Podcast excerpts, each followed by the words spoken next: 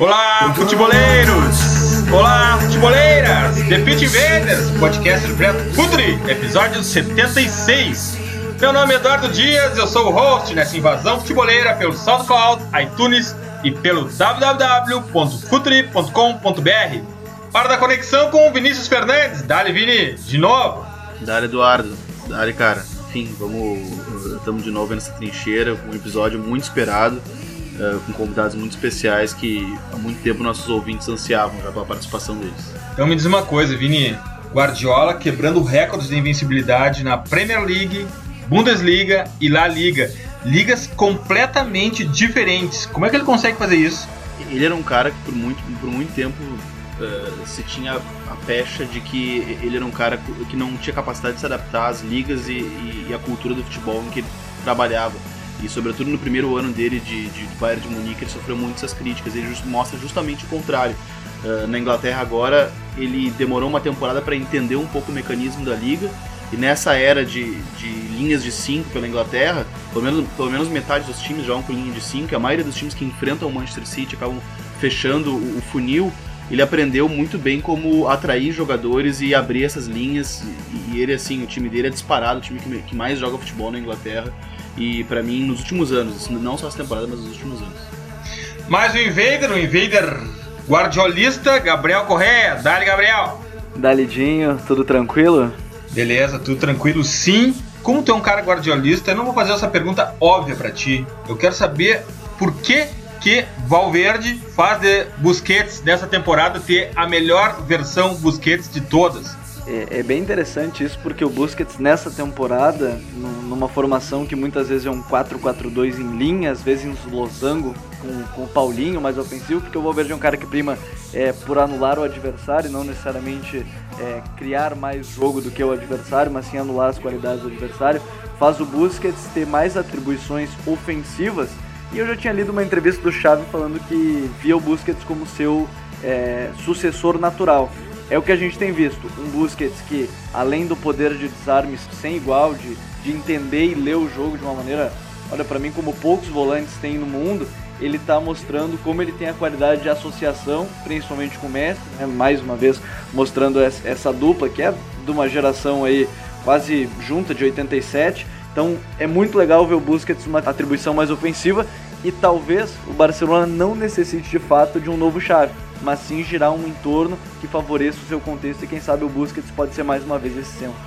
Os invaders convidados de hoje talvez sejam os mais citados pelos futeboleiros, pelas futeboleiras nas sugestões que nos fazem. E hoje chegou a hora, a gente está chegando no final do ano, a gente tem que pagar essa dívida. O primeiro invader de hoje é Caio Gondo, treinador, analista de futebol e auxiliar técnico do Sub-11 e Sub-13 do São José, de São José dos Campos. Dali, Caio! Fala, Eduardo. Fala, Vinícius e Gabriel. Muito obrigado pelo convite. Tamo junto para esse programa aqui. Que legal, Caio. Que bom que tu tá aqui com a gente. Então, já chega respondendo. Por que que o Guardiola consegue uma performance tão impressionante em três ligas completamente diferentes. É, como o Vinícius havia, havia citado, o Guardiola tem conseguido se adaptar nas ligas que tem jogado. E diferentemente do que mostrou na, na Espanha, já da Alemanha e agora na Inglaterra ainda mais, o time dele acelera muito quando tá perto do gol. Aquele último terço da gente, o terço final, aí tá acelerando muito no Manchester City. Tanto que o Gabriel Jesus é um exemplo claro desse tipo de jogo que ele tá procurando lá na Inglaterra. Bom, conexão com mais um Invader convidado, Eduardo Secone, analista de desempenho e jornalista. Seja bem-vindo, Secone. Boa noite, gurizada. Grande prazer estar aí com vocês, ou aqui com vocês. Olha só, Secone, na La Liga é a liga dos meio-campistas. A Bundesliga é a liga que tem um dos contra-ataques mais mortais, embora o Bayern não seja o time do contra-ataque.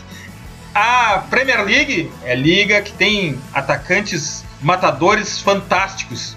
Elas são ligas completamente diferentes. Como é que Guardiola consegue uma performance tão impressionante em ligas que tem modelos, conceitos? A gente vai entrar nisso mais a fundo daqui a pouco, mas estilos de jogo completamente diferentes. Ah, é, eu conversei esses dias sobre isso com o André Kfouri da ESPN, que é um grande guardiolista e já traduziu os livros do, do Marte sobre uh, o Guardiola Confidencial e toda essa sequência que saiu aí no Brasil.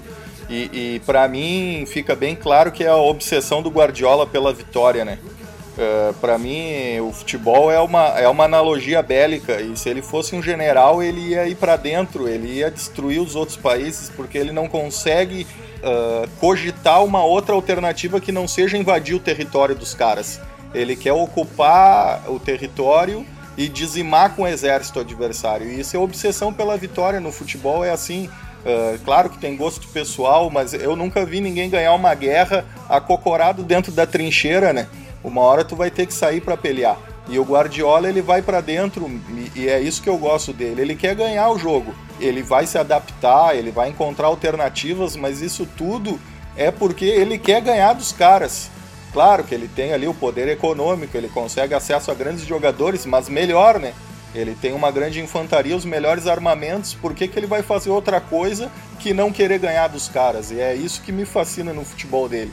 Tudo que ele pensa é encontrar soluções para entrar no território em condições de finalizar. É, é por isso que ele é o Guardiola. Né? Essa analogia bélica é muito inteligente, afinal de contas, futebol é conquista de território com bola. Vamos lá, Invaders, vamos aprender sobre o jogo.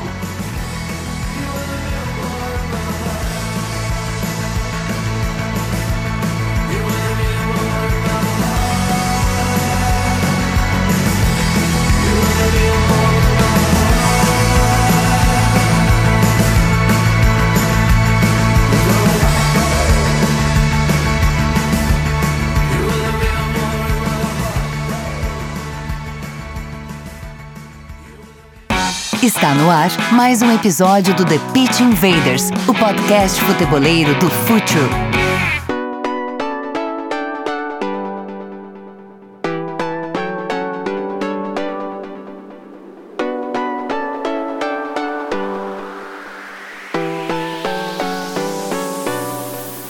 Eu acabei de usar o verbo aprender e eu fiz questão de fazer isso porque ele nos seduz muito aqui no The Pitch Invaders. A gente está aqui para isso para aprender, para propor debate. E o que a gente vai fazer hoje é aprender sobre modelos de jogo, conceitos, métodos, um pouco diferente do que a gente fez com analistas de desempenho alguns episódios atrás, onde a gente tratou única e exclusivamente da prospecção de talentos. Aqui a gente vai entender um pouco mais até das palavras usadas para cada situação.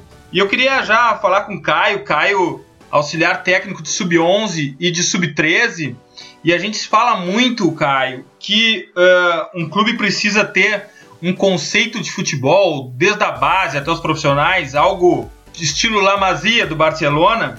Uh, aqui no Brasil se pensa muito isso, mas se confunde muito, Caio, com um modelo de jogo. O time tem que jogar no 3-5-2 da base até o profissional, tem que usar no 4-4-2 da base ao profissional. Quando na verdade o conceito não tem a ver com, com essa numeração, né, Caio? É isso mesmo, Eduardo. No, no Brasil, muito se confunde que o esquema tático com o modelo de jogo. Quando que o modelo de jogo abrange muito mais do que só os números, aquele 4-4-2, ou 3-5-2, ou 4-4-3, 4-3-3, 4-1-4-1, que seja. O modelo de jogo envolve muito mais do que só o esquema. Envolve como ele que se comporta com sem a bola, como se comporta, como ele, o que eles fazem quando perdem a bola, quando recupera a bola.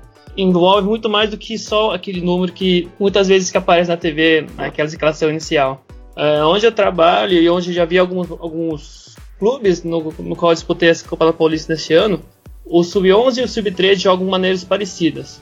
Muitos jogam maneiras parecidas. No entanto, ainda mais quando troca o treinador de uma categoria para outra, esse modelo acaba sendo quebrado. Mas os clubes grandes eles mantêm essa, essa tendência de manter o meu, o meu modelo só. Isso está sendo muito bom. Eu achava que ia ser completamente diferente, mas é, pelo menos temos bons sinais já na base. Secone, uh, aqui no Brasil a gente consegue identificar nos clubes de futebol, pelo menos os grandes clubes, os 12, 13 clubes da Série A, a gente consegue identificar conceito, um, clube, um time de futebol, um clube, tu consegue identificar que ele tem uma característica específica de, de jogar? Ou ele depende muito do treinador aleatório que está disponível naquele momento e chega no clube? Ah, eu, eu acho que depende do treinador. Uh, é difícil ver. Eu, eu sempre me referi a essa questão do, do, de uma maneira histórica de jogar como uma aura, né? Tem clubes e seleções que têm uma aura que independe da linha de ônibus que eles usam ali. mas que tem aquela aura, a Holanda dos pontas, o Flamengo do toque de bola, o Grêmio da raça, daí tu vê o Grêmio com posse, trocando passes, é, é, bem diferente daquela, daquela aura que sempre se tinha do Grêmio. O, o Inter com o Argel, completamente diferente do, do Inter do, do Falcão. Então no Brasil a gente ainda é muito refém da ideia do treinador. É difícil se manter uma aura, uma filosofia de jogo com mudanças que são extremamente descriteriosas. Uh, nenhum julgamento de valor no, nessa comparação agora, mas uh, no início da temporada a imprensa cogitava que o Palmeiras estava atrás do Abel ou do Roger. Uh, são treinadores que têm modelos de jogo completamente diferentes. Na fase defensiva, o, o Roger prima por, por defesa de setor, o Abel marca por encaixe, o, o Roger gosta de extremo em amplitude, o, o Abel joga com laterais em amplitude, então é absolutamente tudo diferente mas os dirigentes estavam procurando ou um ou outro. Não sei se é verdade, o jornalista podia ter se enganado, mas é, é só um exemplo de como é difícil ter uma, um modelo de jogo coerente num time. O, o, único que se aproximou mais ou menos disso foi porque exatamente procurou treinadores com o mesmo estilo numa sequência que foi o Galo doido, né? Que era o, o, o Levir, o Cuca, Uh, o, o, Marcelo Oliveira, vários treinadores que tinham o ataque direto, o jogo pelos lados, muito cruzamento, muita bola na área. Mas uh, não, não consigo agora assim pensar em algum time que esteja trabalhando a ideia de uma, um modelo de jogo independente dos treinadores. Em Vini, planejado talvez não, talvez o Secone tenha total razão nisso de do clube não ter pensado nisso, mas a gente consegue identificar, por exemplo, o Santos tem um histórico que ele não se afasta muito daquele modelo de jogo, de ataque, de velocidade, de aproveitamento da base, né, Vini? Isso aí, de alguma forma, o conceito, uh, independente da vontade dos dirigentes, talvez em alguns casos ele esteja impregnado no clube, né?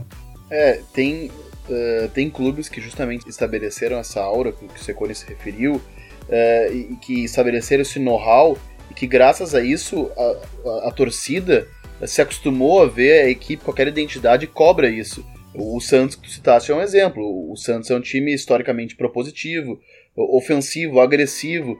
Então, um time do Santos reativo, de, de bola longa, marcando em bloco baixo o tempo todo, por exemplo, não faz parte do DNA do Santos, não é o que a torcida do Santos gosta, por exemplo. Agora, uh, talvez isso seja mais palatável para a torcida do Grêmio, muito embora o, o, Grêmio que conquistou a Libertadores esse ano seja um time de toque de bola, um time que sabe propor jogo, mas enfim, isso historicamente é muito mais palatável para a torcida do Grêmio do que para a torcida do Santos ou do Flamengo. Uh, a, a, cultura do clube molda também a cultura do, da torcida e a perspectiva da torcida sobre, sobre o time, né? Isso é muito importante. Gabriel, independente de jogar na cultura do clube, independente de fazer uma contracultura, a gente fez um podcast inteiro aqui sobre o Napoli de Sarri. Tudo isso, a cultura ou a contracultura, ela precisa ser validada pelo título, né? E até pegando o exemplo do Grêmio que o Secone mencionou, essa questão da garra, do chutão, ela se pregnou muito por conta de, da Libertadores de 95, né? Sendo que agora chegou uma outra Libertadores com um estilo completamente diferente. Talvez seja o início de uma nova era, de um novo conceito também, né, Gabriel? É, a gente está no momento e, e, eu acho que essa comparação é boa sobre as auras porque a gente sabe 83, por exemplo, pegando esse exemplo do Grêmio mesmo, 83 tem a famosa imagem do De Leon levantando a taça, sangrando e, e dando esse é, simbolismo de guerra, de batalha, e 95 também essa conquista do título. Só que talvez a gente esteja num momento, me parece, não sei se tão certo que a gente acaba desmistificando tudo isso, que cada vez mais é um jogo jogado. Flamengo Independiente, por exemplo, que a gente acompanhou é, a final da Sul-Americana, onde o Independiente ganhou, se pensou muito em criar um clima de guerra do que pensar como parar o Independiente do Ariel Roland que na verdade era um grande time, é, um time muito bem treinado, com grandes jogadores. A gente vê, por exemplo, o Barco, o atacante de 18 anos, fazendo um gol no Maracanã lotado, sem sentir nenhuma pressão na cobrança de pênalti, mas me parece que cada vez mais a gente desmistifica essa situação de guerra, peleado e coisas assim. A gente acaba acompanhando de outra maneira esses jogos antigos e vendo, ah, esse time, na verdade, ele pressionava bem, ele pressionava alto, ele tocava a bola. Então, cada vez mais me parece que diminuiu essa sensação de só garra, só vontade. Mesmo que na aura do clube, como bem disse o Secone, isso ainda fica impregnado. As torcidas vão reclamar se o time não jogar com aquele, aquela aura. Elas vão dizer, ah, ele tá sem vontade, ele tá sem, sem garra dentro de campo. Mas me parece que isso aos poucos vai mudando e é cultural, é totalmente cultural. É, é uma mudança gradual e provavelmente lenta, como a gente tem acompanhado. Gabriel, já que tu tocou em Flamengo Independente, a sensação que ficou é que a torcida do Flamengo tentou fazer uma Libertadores old school, quando os argentinos se usavam desses artifícios nos anos final dos anos 70, começo dos 80, enquanto que o Independente veio para cá num estilo que se imagina que o Flamengo faça, que é jogar bola, tocar bola, ganhar com o Maracanã lotado, né? Parece que inverteram esses papéis. O Independente pegou o melhor do Flamengo, que é jogar futebol, e o Flamengo talvez tenha pego, pelo menos a torcida do Flamengo, parte da torcida do Flamengo tenha pego o pior da Argentina, que é aquele método absolutamente ultrapassado da Libertadores Old School. É, a gente vê muito disso, né? Na verdade, a, o, o, simples me parece que é jogar bola. É, tem que jogar bola e, e acaba as ideias, uma ideia contra a outra dentro de campo. Olha só, vamos chamar os invaders aqui para nossa conversa.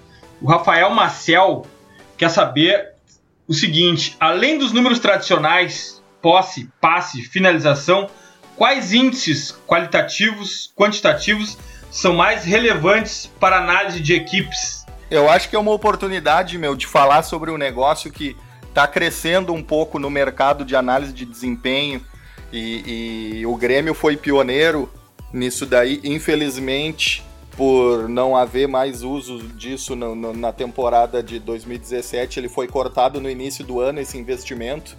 E a gente vê algumas iniciativas desse tipo surgindo aí, mas são muito incipientes. Mas existe uma empresa equatoriana que chama Kim Analytics, que ela trabalha com o que eles chamam de KPIs, que é o Key Performance Indicator, que é o indicador de performance chave. A gente chama só de indicador de performance. Ele, eles são matemáticos e eles juntam não eles juntam conceitos aos números de scout. Nunca é o número frio do scout. Então, eles têm um conceito que é a REC 5, que é a recuperação da bola em até 5 segundos após a perda. Então, eles mapeiam isso para o time que o contrata lá. Uh, quantas vezes o teu time recupera a bola em até 5 segundos? Mas não basta apenas saber isso. Eles têm um indicador de performance baseado nos times que melhor têm o desempenho nesse indicador e esse, esse indicador vai balizar o quanto tu deve obter.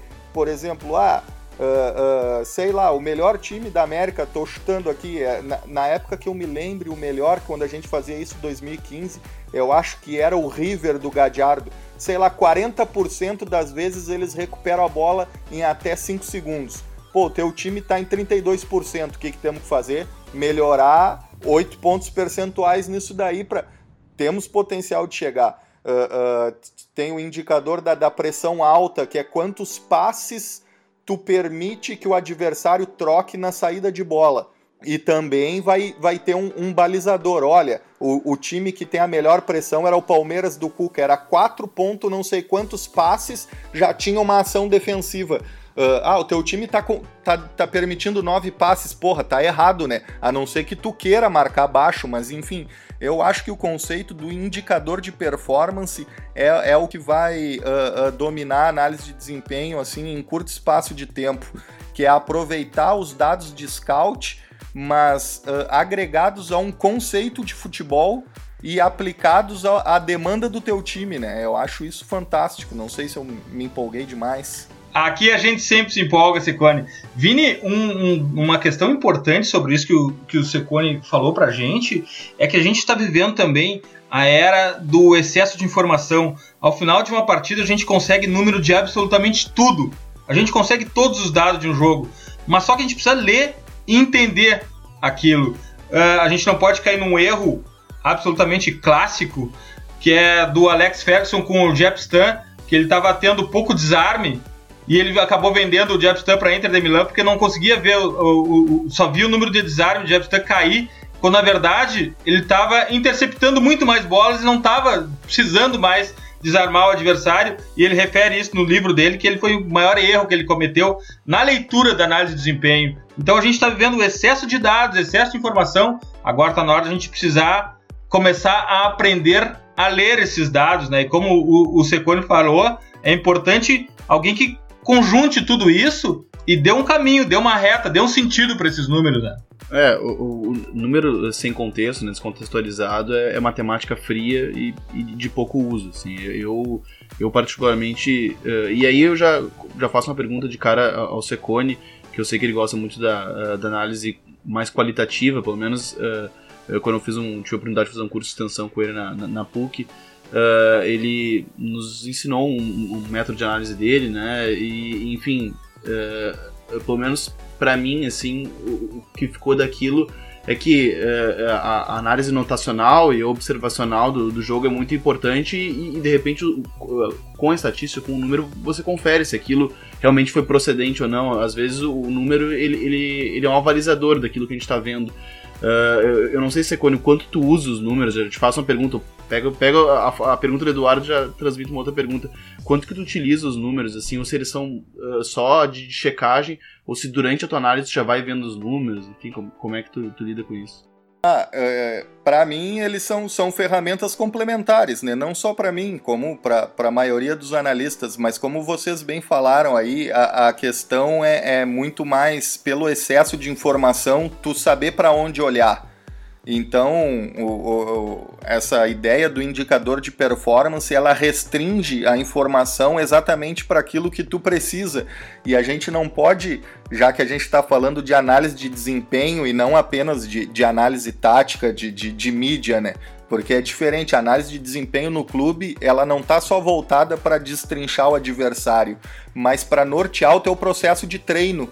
Então, muitas vezes o, o, o número vai ser importante para tu compreender como melhorar os teus processos durante a semana, se tu é um bom treinador, né? Lógico. Então eu vou, eu vou te citar outro exemplo aqui da análise dos nossos ex-indicadores de performance que o Roger trabalhava muito. Ele usava a VEL, que é a velocidade de retenção da bola. Quanto tempo cada jogador do teu time fica com a bola no pé em média. E na época, a gente fez o cálculo lá com essa empresa que o Corinthians do Tite, a média deles era que cada jogador ficava no máximo 2.81 segundos com a bola. Era a circulação de bola mais rápida do Brasil. E o Roger, ele, o Grêmio era 2.91. Pô, parece pouco. O Roger ficou obcecado por aquilo. Ele treinava a circulação de bola assim, uh, com às vezes quase demasiadamente, e tinha uma meta. A meta era baixar para 275. E, e, ele conseguiu. O Grêmio, em menos de um ano, se tornou o time com a velocidade de circulação mais rápida do Brasil. Porque o número foi utilizado para ele aprimorar os processos de treino para o time dele fazer o que ele queria. E aí a gente ainda vê reflexo disso. Bah, a circulação do Grêmio, a troca de passe fantástica. Os caras automatizaram, né? Eles já automatizaram um processo que foi extremamente bem treinado. Então, em vez de ficar, bah, deu 300 passe, tanto certo, tantos errado, não. É direto no, pô, quanto foi a circulação de passe? É isso que eu quero saber, é isso que eu vou trabalhar na semana. E, e eu acho que, que vocês pegaram bem, é filtrar e, e, usar isso no treino, porque é o que vai impactar no jogo, né? Deixa eu aproveitar também, né? o Secone falou, a gente fala disso no profissional muitas vezes, de de, de saber aproveitar esses números. O, o, Caio, como ele, ele acaba sendo auxiliar em um time de garotos, sub-11, sub-13, essa análise do jogo, da utilização desses números, que talvez seja até mais difícil por serem categorias de base e, e números inferiores, como é que vocês utilizam, como é que vocês passam isso para esses jogadores que na verdade são, são crianças, dá para dizer, né? 11 a 13 anos são, crianças ainda com o sonho de ser jogador. Como é que se passa isso também desses números para essas, essas crianças, Caio? A gente passa de maneira mais didática possível e mostrando que para eles vai ser importante no futuro deles, no futuro, se for, for virar jogador, for virar aprender o que está sendo passado para eles da, da melhor maneira possível porque toda essa terminologia, todos esses números, todos os dados que possam estar passando para eles, eles possam melhorar no, no, no, treino, melhorar no, no jogo e assim melhorar cada partida que for fazendo. E a gente no, no meu time, a gente consegue pegar, gravar o jogo e passar algumas imagens do que, do que foi feito, do que a gente havia pedido, do que foi feito e assim passar um feedback para eles. Se estão no caminho bom, no caminho ruim, e ainda no meio disso tudo passar as terminologias que a gente conversa mesmo, como compactação, é, como amplitude, como triângulo e etc, sabe? Por incrível que pareça, não, mas assim, eles conseguem entender. Uhum. Passando de maneira mais didática, eles conseguem entender e, e percebem e conversam com a gente sobre isso. É muito interessante trabalhar com crianças dessa idade. E, e vocês falaram sobre análise de desempenho voltada para os processos do clube, mas eu pergunto agora, porque boa parte da, das perguntas dos nossos invaders uh, vieram de caras que têm blog, almejam ter blogs, ou querem de fato apenas entender melhor o jogo para saber cobrar do seu time. Mas enfim, são caras muito interessados em entender o jogo com mais profundidade. Pergunto para os dois aí, pode responder uh, qualquer um dos nossos convidados. Quem quiser responder primeiro, fica à vontade. Mas uh, como é que são os processos de análise de vocês? Assim, uh, vocês começam analisando por onde e, enfim, gostaria que vocês contassem um pouco sobre isso. Uh, bem, eu, embora haja uma resistência grande do, do pessoal old school às linhas de ônibus, uh, o ponto de partida é o posicionamento inicial, né? Uh, claro que hoje os times estão com formações cada vez mais híbridas. Tu, tu pega vários pontos de partida muito claros e muito diferentes uns dos outros quando tá com a bola e sem a bola, coisas que não aconteciam antes. Tu vê ali o Chelsea, é um 3-4-3, mas defende 5-4-1, ataca 2-3-5, tu vê as formações muito claras, mas mesmo assim é importante fazer esses apontamentos, porque se futebol é movimento e movimento é do A para o B, se tu ignora o A, tu já perdeu completamente fio da meada, porque tu vai tomar o ponto de chegada pelo de partida, enfim. Então, o, o importante é entender a estrutura que o treinador está propondo. A partir disso, uh, temos jornalistas entre nós aqui na mesa também, e eu sou jornalista. Uh, tem uma coisa no jornalismo que chama lead, que são seis perguntas, né? O que, quem, aonde, quando, como e por quê. E tu tem que ficar fazendo isso pro jogo. Tu tem que ter o parâmetro uh, uh, teórico que eu utilizo ali da escola portuguesa, os quatro momentos do jogo, os princípios, amplitude, mobilidade, compactação, enfim. Mas tu tem que estar tá sempre perguntando pro jogo o que está acontecendo. Uh, tem amplitude? Tem. Em que parte do campo? Com quem? Em que fase? Uh, para quê? Com que objetivo? Ah, tem mobilidade? Tem com que jogadores, em que parte do campo, sabe? Vai fazendo as perguntas e vai anotando as respostas.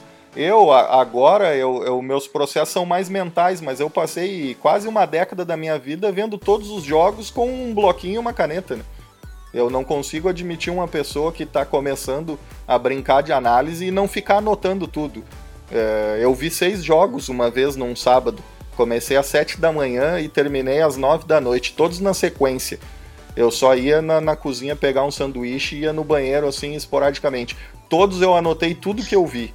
E era com esses processos, marcar os posicionamentos e ficar perguntando para o jogo, sempre procurando nas respostas atender aos princípios do modelo e das organizações. É, eu acho também que quem, quem tá começando tá ouvindo esse podcast com um bloquinho de anotações, cara. Como é que tu faz? Como é que tu é o teu procedimento? No meu é muito parecido com o do Secone também. Eu sempre começo com o esquema tático do time, seja o nosso ou o time do adversário, e separo os, nas quatro fases. E geralmente começo na defesa, porque na defesa, o, na ação defensiva, os meninos conseguem chegar mais facilmente, mesmo porque é, muito, é mais claro. É, enquanto que é, é que nosso, no Brasil, até para os meninos, porque os pais influenciam, na fase ofensiva a técnica resolve, né?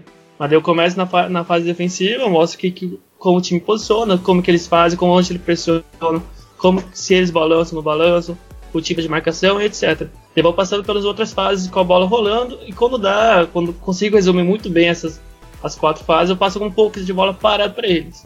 E é engraçado que é engraçado não, mas ele, os meninos é, eles absorvem muito bem, principalmente na bola parada, sabe? Tem um, um jogo que a gente jogou contra um time grande eu mostrava que tinha um menino que saía bem de fora, lá na segunda trave, atacava a segunda trave e muitas vezes cabeceou sozinho.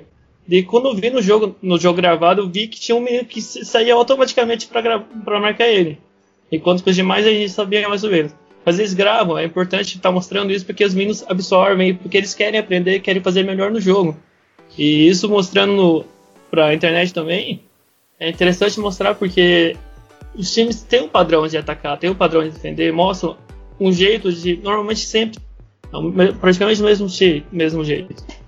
é importante estar tá vendo esse padrão para que a análise seja cada vez mais, mais aprofundada.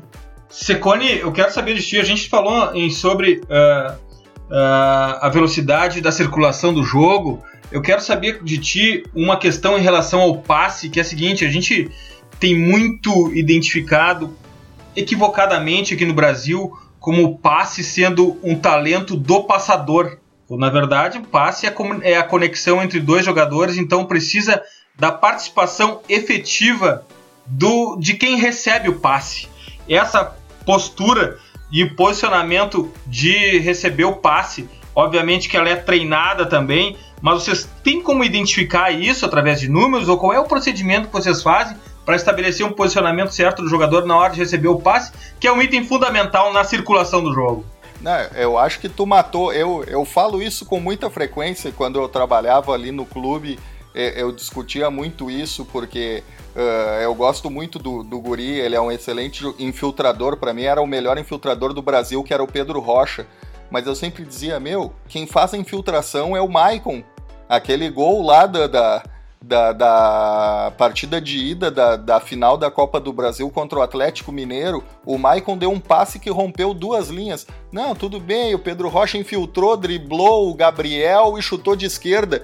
Pô, ele fez o um movimento, mas ele foi obrigado a fazer o um movimento com aquele passe. Porque é impossível o cara romper um, duas linhas com 30 metros, um passe vertical preciso. A tua obrigação é fazer o movimento, né? Então eu acho que tu matou muito bem a charada. O, o passe, para mim, a, a, a, o, o, o, movimento uh, vai, vai dar o start do passador, mas a, a, infiltração, quem manda nela é o passador. E, e, o indicador que a gente trabalhava muito era o passes para o terço final.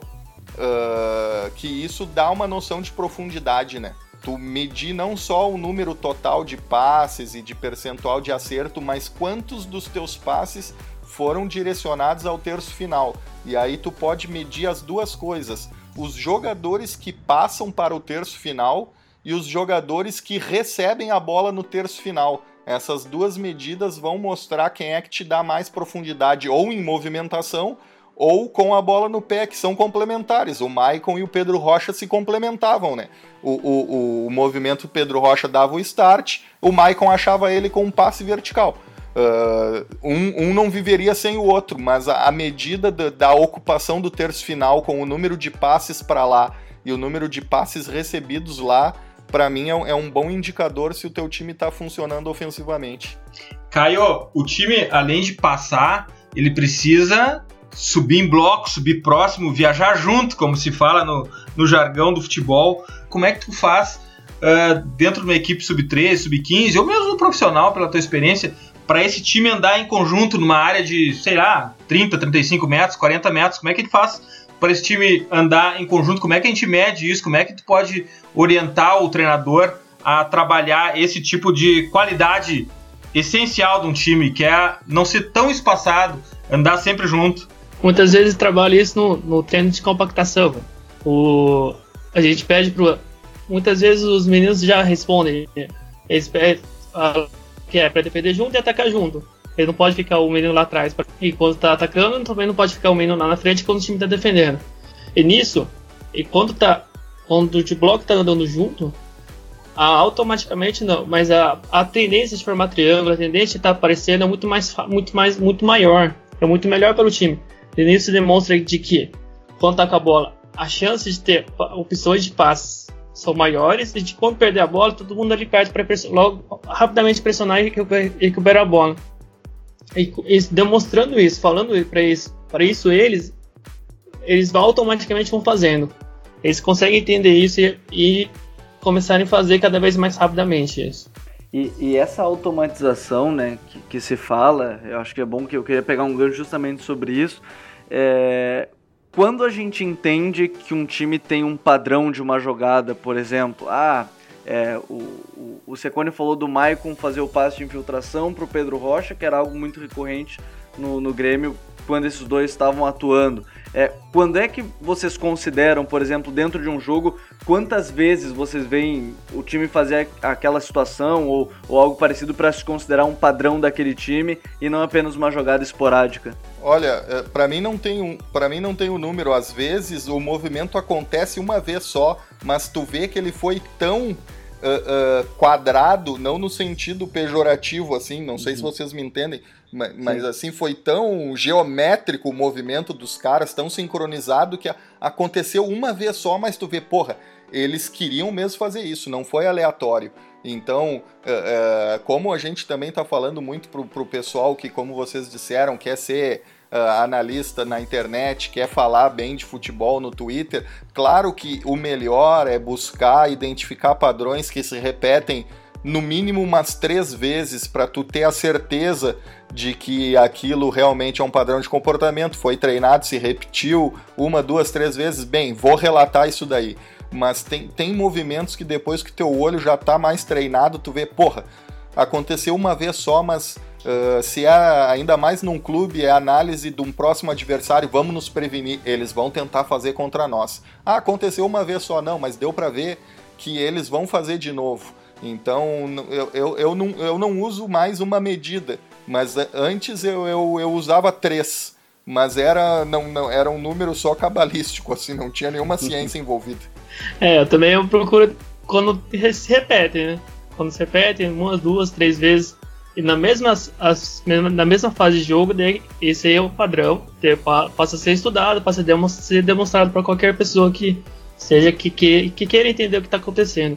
Mas esse movimento que é, que é inesperado, vamos dizer assim, inesperado, e que gerou alguma situação muito perigosa, que gerou uma quebra, uma quebra muito diferente no time adversário, é para ser estudado, porque ao mesmo tempo que a gente, pra gente é inesperado, pro, pro treinador pode ser inesperado e pode querer treinar e repetir aquilo mais vezes. Se funciona tão bem, pode vir a acontecer no próximo jogo. Secone, olha só, o Invader Douglas Batista, ele faz duas perguntas, mas eu vou separar essas perguntas deles porque tem dois itens muito legais aqui. Ele fala, a pergunta dele é a seguinte: como a orientação corporal dos atletas pode interferir no processo decisório de jogadas no momento ofensivo e, de, e defensivo?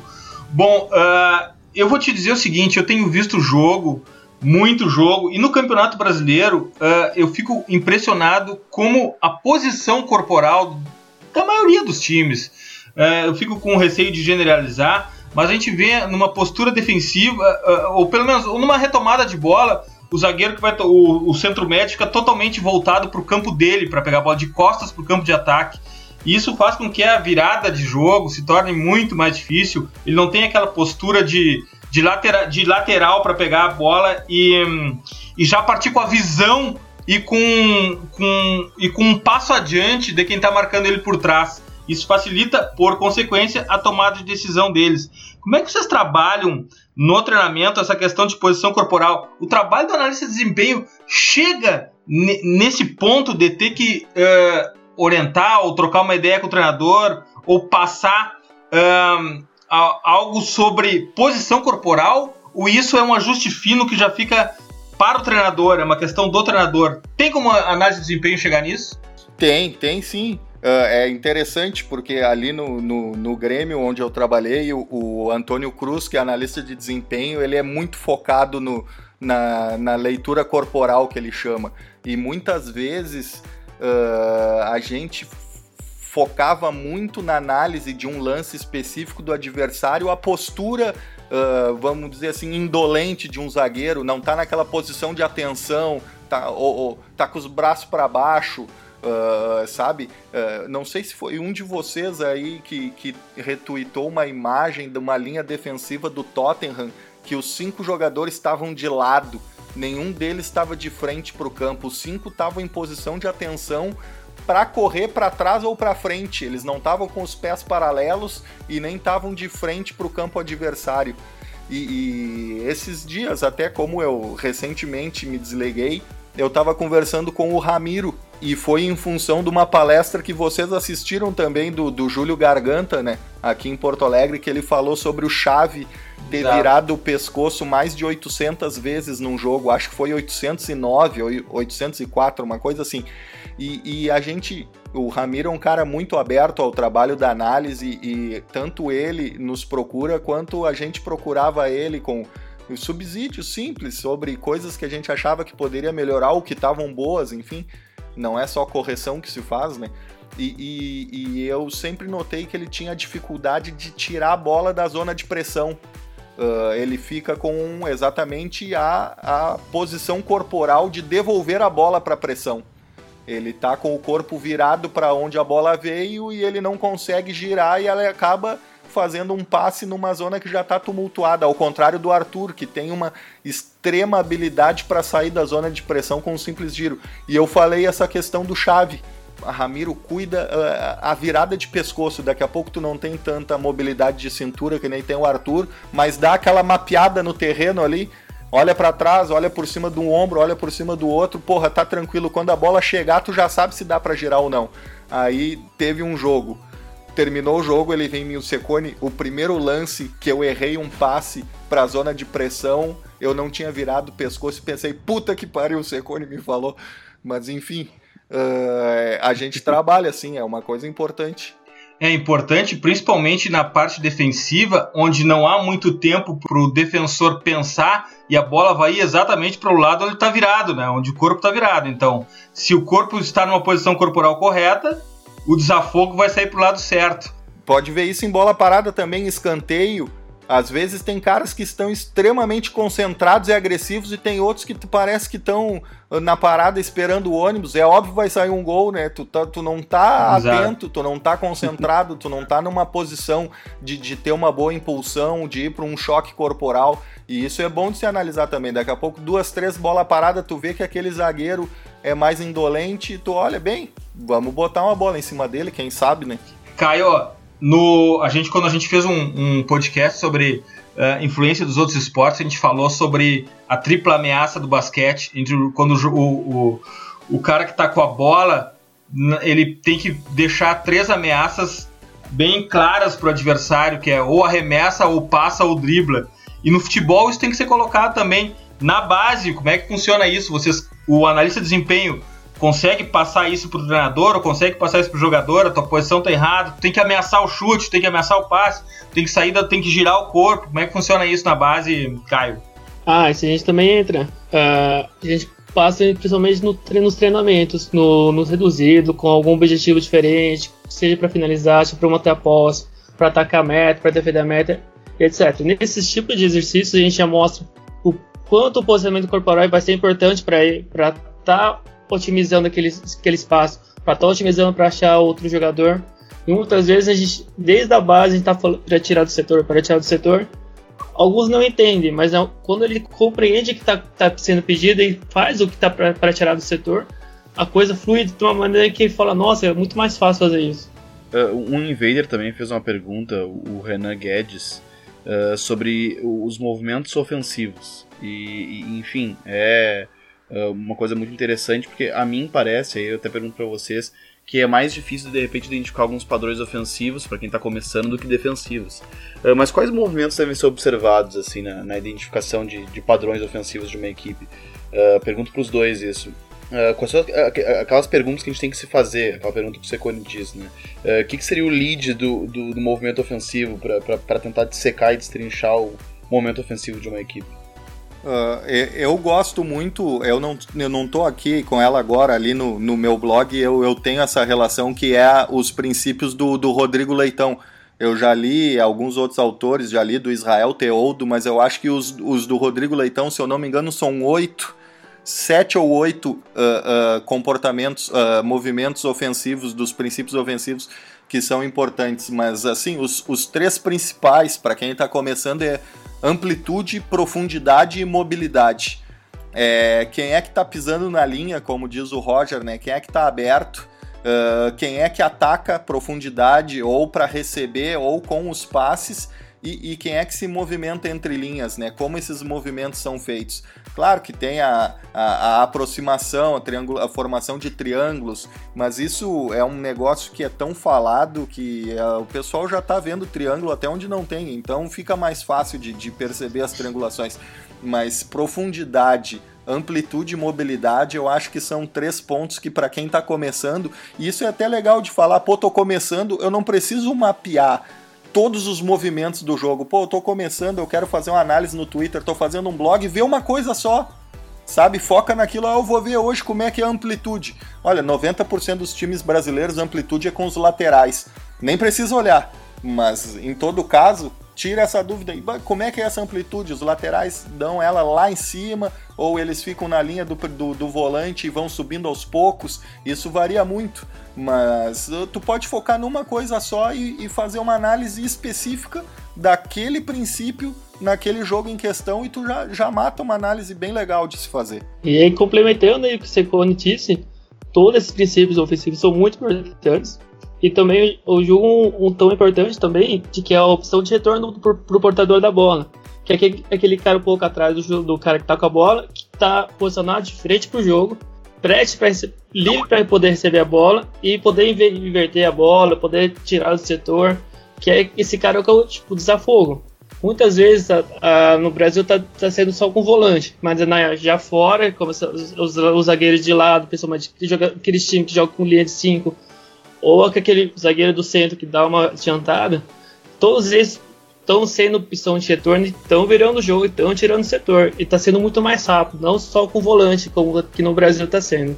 E, e, cada vez que a gente fala dessas análises, né, analisar o como, o porquê, o quando os times fazem isso, é, eu, a gente recebeu uma pergunta também do Patrick Manhães, que, que pelo menos eu acredito que, que possa entrar nesse contexto, e aí eu pergunto para os dois também que ele, ele fala o seguinte: o pensamento por que preciso fazer isso na mente dos jogadores e como o treinador de hoje, o mais jovem, pode fazer com que se compre essa ideia, porque me parece também que cada vez mais os jogadores também querem saber por que, que eles estão fazendo isso. É, eu não sei se dos mais jovens, já como o Caio trabalha com o pessoal do Sub-11, Sub-13, o, o Secone, eu lembro de uma história, acho que ele contou no Twitter do Maicon falando sobre o espaço de ruptura para o Arthur. Como é que os jogadores também lidam com isso? É, tem que se explicar ainda mais por que, que eles estão fazendo aquilo? Eles querem buscar mais conhecimento sobre isso também? Ah, isso daí é, é fundamental, meu, e, e, e, explica muito do sucesso do, do, do Grêmio recente que é o envolvimento dos jogadores no, no, no, processo, porque o futebol é uma construção coletiva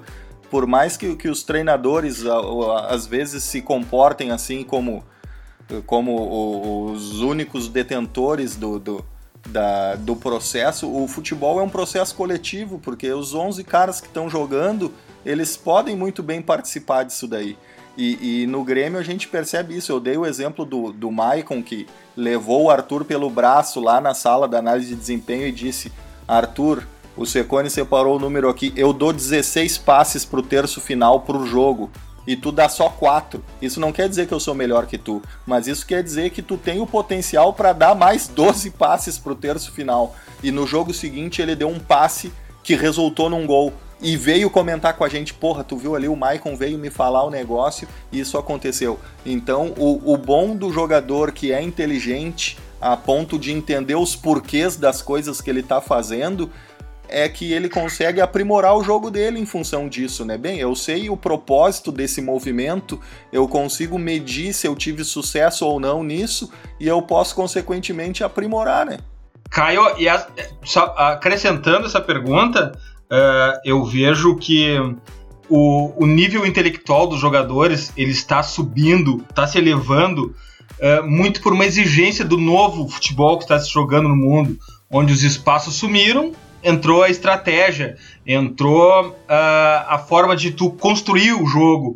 E para isso é preciso que o jogador tenha que ter um nível intelectual mais alto também. Eu acho que o skill da, nossa, na, da próxima década é a tomada de decisão. Tudo isso, esse envolvimento do jogador que o Secone uh, mencionou, é uma coisa que ela é absolutamente treinável também. Na base, se pensa isso, vocês estão tentando envolver mais o jogador nesse tipo de situação? Isso, bem isso mesmo que até ia responder agora um pouco.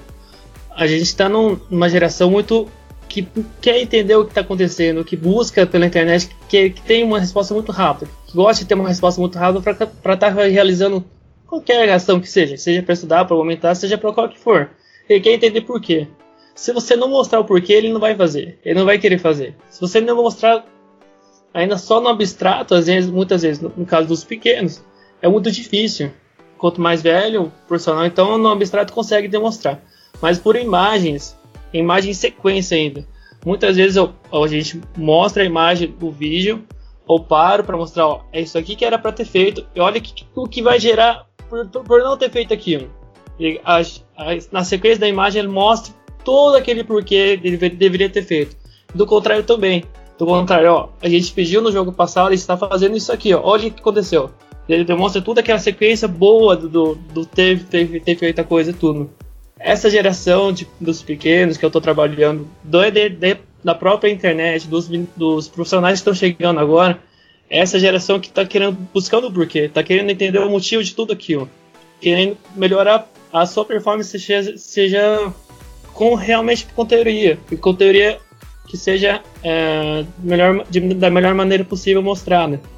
Olha só, a gente falou sobre uh, interpretar os números, ler os números, uh, tem um trabalho intelectual em cima dessa avalanche de números, de informações que a gente tem hoje, mas de alguma forma um, um ponto que nos, nos, é questionado muito é quais são os aplicativos, quais são os softwares que vocês usam, da onde vocês, o que que alimenta vocês de dados, Secone, o que que tu usa, o que que tu utiliza, uh, pelo menos até onde é possível tu abrir, quais são os seus aplicativos, teus softwares, o que que tu que, que tu sugere para a galera acompanhar e, e se atualizar de, de, números e dados? Ah, isso vai depender do, do, da capacidade de investimento. Se o cara trabalha sozinho, eu, eu agora eu sou um profissional autônomo. Eu estou montando uma empresa de análise de desempenho e consultoria e estou montando softwares baseados nos softwares que eu já conhecia. Uh, e eu gosto muito, uh, a gente falando da, do, do despertar o interesse nos jogadores e com essas novas tecnologias, o, o, a análise, o visual, o design da análise, ela está muito próxima do videogame. Esses jogadores jogam videogame, eles adoram o negócio. Então, as análises de vídeo que tinham aqueles frames estáticos, é, é, frame estático é ótimo, né?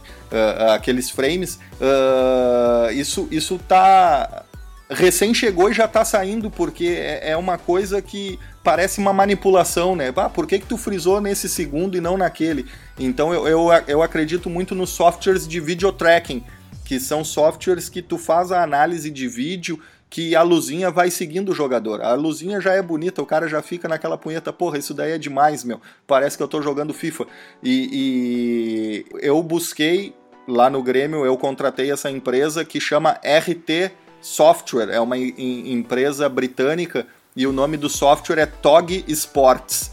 Uh, eles acabaram de lançar um software novo que eu acabei de adquirir, chega para mim, eu acho que segunda ou terça-feira, que é o Tactical. Deixa eu só confirmar o nome: Tactical Elite, que também é um software de, de video tracking. Uh, mas eu sei que tem a concorrência, o, o, Coach Paint, que a seleção brasileira usa, acho que o Inter, outros clubes usam, mas enfim, em vídeo para mim, o mais importante é ter o video tracking, que é o que vai dar atra o atrativo visual para o jogador e, e, e, vai evitar que pareça que tu manipulou aquilo em função da tua opinião, né? É a, é a imagem em andamento com as marcações acompanhando os jogadores. Isso, embora a, a, requer um, um, investimento um pouquinho maior, uh, se tu trabalha num clube, eu acho muito importante ter. Caio, quais são, quais são teus softwares, teus aplicativos? O que, que tu sugere para a galera que está a fim de ir atrás desses dados, dessas informações? É, eu não tenho o poder financeiro que sei quando teve, mas é, o, que eu, o, o que eu uso desde sempre é o Tactical Pad. Ele muitas vezes ele, ele consegue mostrar aqueles botãozinhos que a gente faz muito tempo que eu não uso, mas é, dentro do programa tem a edição de vídeo que dá para colocar a marcação, dá para circular os jogadores em destaque, dá para botar flechinha para onde está indo, para onde não deveria ter ido, etc. Isso já demonstra muito. Isso já faz um efeito visual, já faz um efeito na cabeça dos, dos garotos, seja para quem for, para quem na internet, que dá para destacar, dá para destacar o que a gente está querendo dizer. Dá, dá pra destacar o que tá querendo ser demonstrado, sabe? O, é o vídeo mesmo, é por vídeo que a coisa tá sendo, tá sendo fluida agora. É bem como você quando falou, os frames aparecendo já estão desaparecendo já. Bom, aqui a gente não tem nenhuma intenção de encerrar o assunto. A gente sempre fala, a gente quer despertar o assunto, despertar o interesse, começar o debate. E o que a gente conseguiu fazer hoje foi fantástico. Eu, por mim, seguiria muito mais tempo aprendendo aqui com Caio e com Secone. Mas agora é hora das nossas dicas futeboleiras.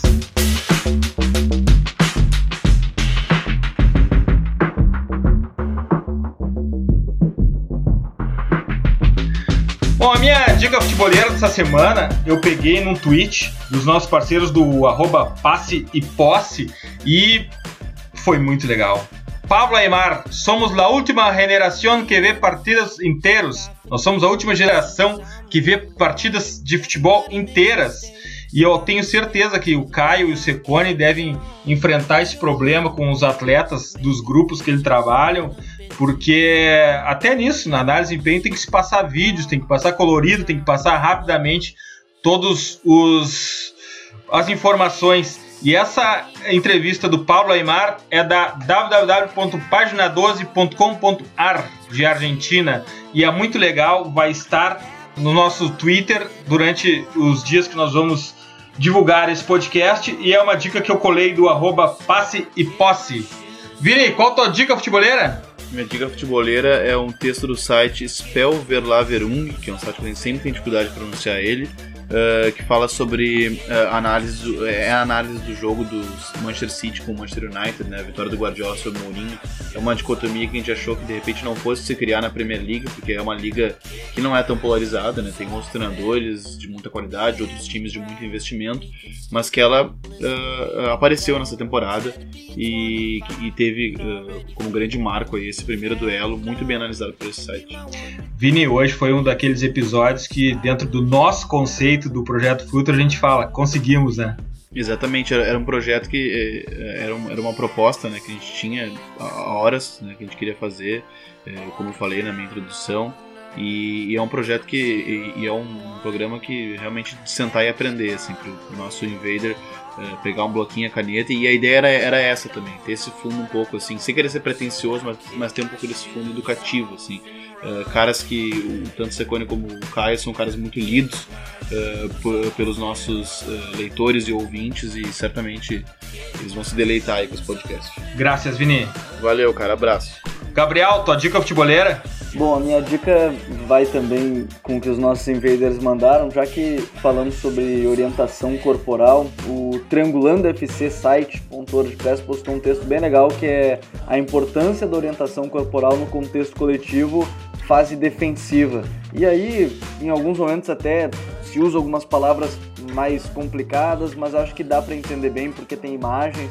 É, é bem explicativo porque a gente estava falando sobre como o defensor deve se posicionar de maneira atenciosa ao lance mais lateralizado, seja em bola cruzada, seja em bloco alto, bloco médio, como se portar quando o adversário está na linha lateral para cruzar. Então é bem legal, tem exemplos bem interessantes. Então acho que é, é uma dica muito bacana do site Triangulando FC. Graças, Gabriel. Graças, Dinho. Valeu, Vini. Valeu ao, ao, ao, Secone, que eu aprendi demais. Valeu com o Caio também, que, que gente, eu fiz um pedido, na verdade, no último podcast. Então, muito obrigado, aprendi demais nesse podcast. Valeu. Caio, qual a tua dica futeboleira? A minha dica não vai. É, é, de, é de futsal, mas, é, mas cabe muito pro, pro nosso futebol. É um livro chamado 70 Contextos de, Exercitação Tática para o Treinamento de Futsal. Nele ele é dividido em cinco capítulos e, e, cada capítulo é cada fase de jogo. As quatro fases de fase, as quatro fases de jogo com a bola rolando e com a bola parada. Em cada início de capítulo ele mostra o termo que vai ser vai ser, vai ser, vai ser mostrado naquele capítulo e o que ele significa. De uma maneira muito simples, de maneira muito rápida também. Isso é muito, tá muito bom, tá muito fácil para entender o que está querendo dizer. É no futsal, mas rapidamente usa para o futebol. Também aproveitando a fala aqui, gostaria de agradecer o convite, gostaria de agradecer todas as indicações que já fizeram nos meus textos, que eu tô, me tornei fã de vocês nesses últimos meses pela qualidade do, do, do programa, pela qualidade do trabalho. Muito obrigado pelo convite mesmo. Graças, Caio. Tu agora faz parte do time, teu Invader também. Certamente virá outras vezes para nos dar outras aulas. Valeu. Secone, tua dica futebolera?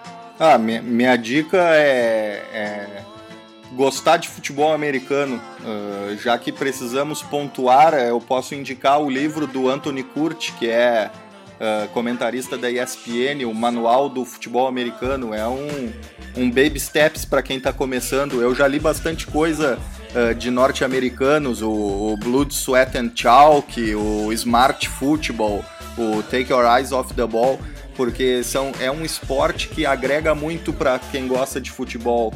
Oh, também tem progressão no terreno, uh, tu também precisa marcar o ponto lá do outro lado, uh, ocupação de espaços, indução ao erro do adversário, uh, movimentos sincronizados para confundir a marcação, tem cobertura de zona, tem marcação individual, tem passe em profundidade. Então são muitas analogias interessantes. Eu até já escrevi sobre isso mais de uma vez e, e eu tinha um pouco de preconceito com esse esporte e eu simplesmente não consigo mais parar de ver.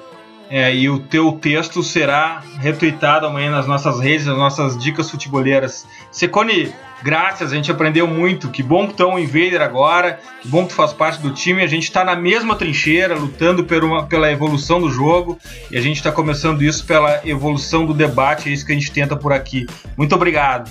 Eu que agradeço, gurizada. Eu sou, um, eu sou pouco participativo nas redes ali, não não retuito, não comento, mas eu tô sempre lendo, tô sempre acompanhando vocês, então uh, nunca desistam. E nunca esqueçam, The Pitch Invaders é o podcast do Projeto Future. Está no iTunes, na SoundCloud, assine o nosso feed.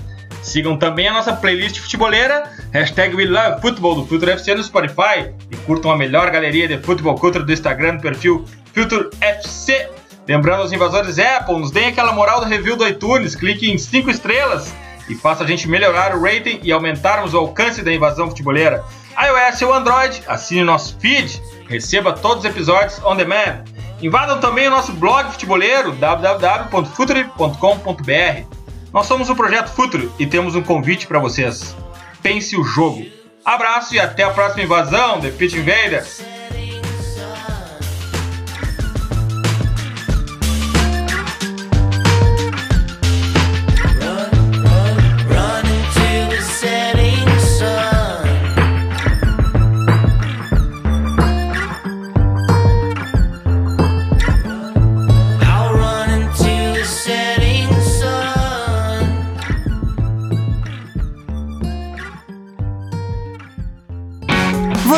Ouviu The Pitch Invaders.